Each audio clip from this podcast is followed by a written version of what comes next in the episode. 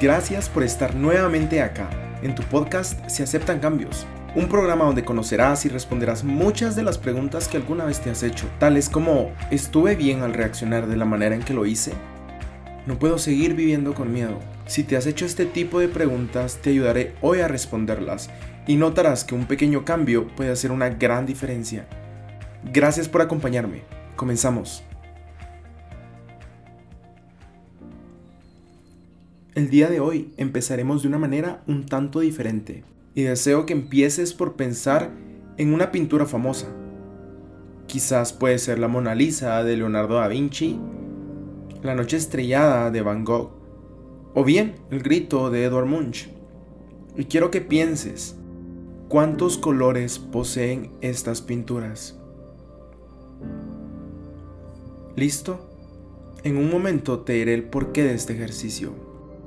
¿Cuántas veces has reaccionado ante una situación y te has preguntado, ¿por qué dije o hice eso si yo no soy así?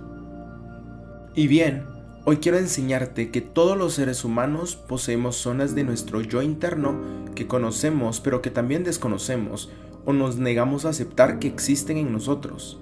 Y lo más importante, y que deseo que te lleves de este episodio es que tus emociones te hablan están constantemente hablándote, están tratando de decirte en cada momento cómo reaccionar.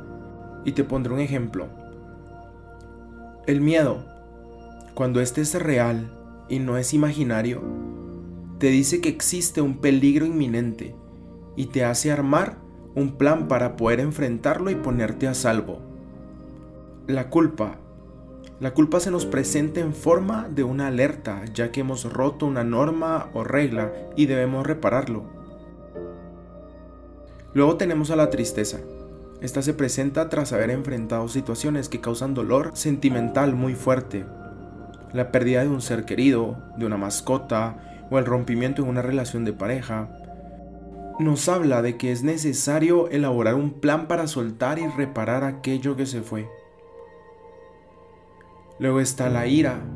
La ira suele mostrarse como un obstáculo en el camino hacia donde vamos.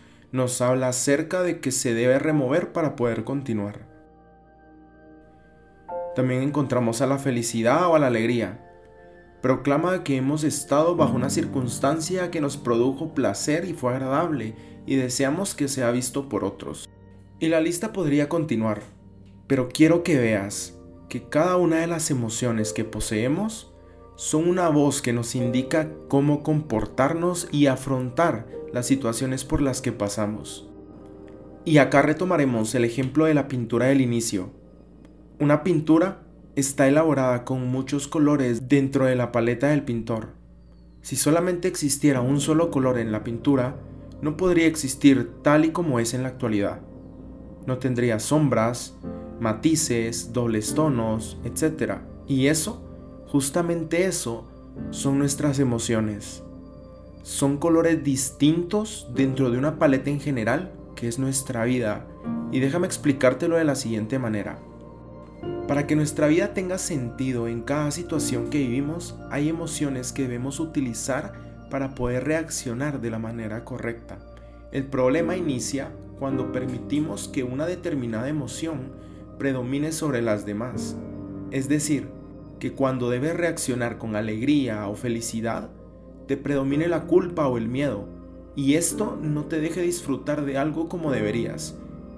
Y quiero que pienses si en algún momento has sentido culpa con algo que te gusta y te preguntas por qué está sucediendo, si esto debería sentirse o disfrutarse de otra manera.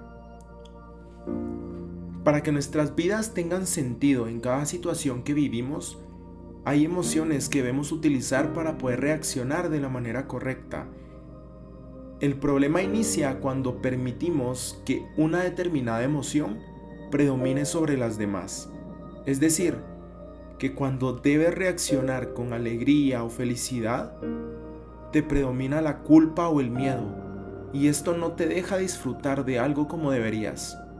Y quiero que pienses si en algún momento has sentido culpa con algo que te gusta y te preguntas, ¿por qué está sucediendo si esto debería sentirse o disfrutarse de otra manera? pues esa es una demostración de que posiblemente la culpa sea una de las emociones predominantes en tu vida. Cuando una emoción es predominante sobre todas las demás, a esto se le conoce como desequilibrio emocional. Y quiero ayudarte a entender esto porque es tan importante que puede causarnos dudas o incluso puede confundirnos. Y es que muchas veces tendemos a sentir que el experimentar miedo, ira, culpa o todas esas emociones que solemos asociar como, entre comillas, malas, son simplemente emociones. En la medida correcta y en el tiempo correcto son buenas. Y déjame darte un ejemplo.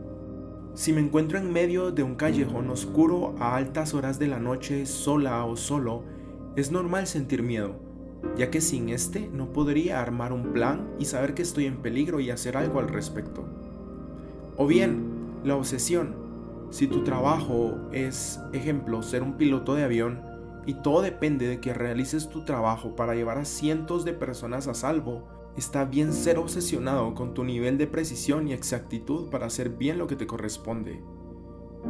Y quiero que pienses en esto. Tus emociones no deben o no deberían de tener una etiqueta de buenas o malas.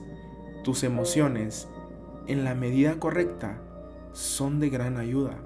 Pero recuerda que si una se vuelve dominante sobre todas las demás, no les dará espacio suficiente a las otras emociones, porque una cosa es sentir miedo por alguna situación que afrontes, y otra muy distinta es vivir con ese miedo.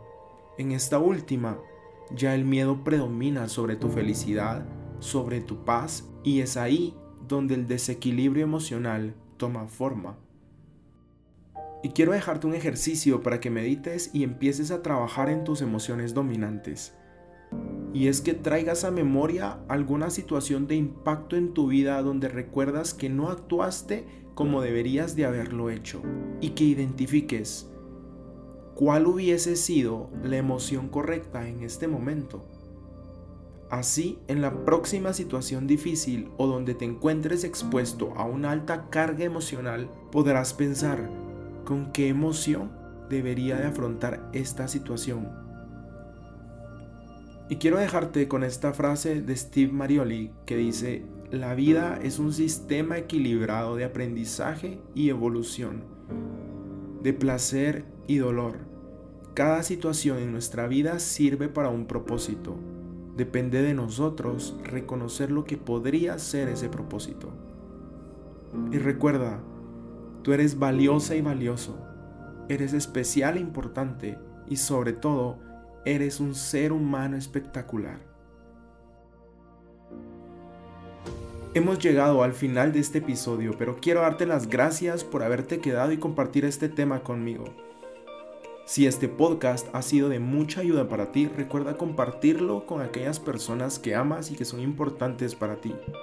No olvides activar las notificaciones para siempre escucharnos primero. También puedes escribirnos en nuestro Instagram arroba se aceptan cambios. Estaré feliz de leerte y conocerte. Hasta la próxima.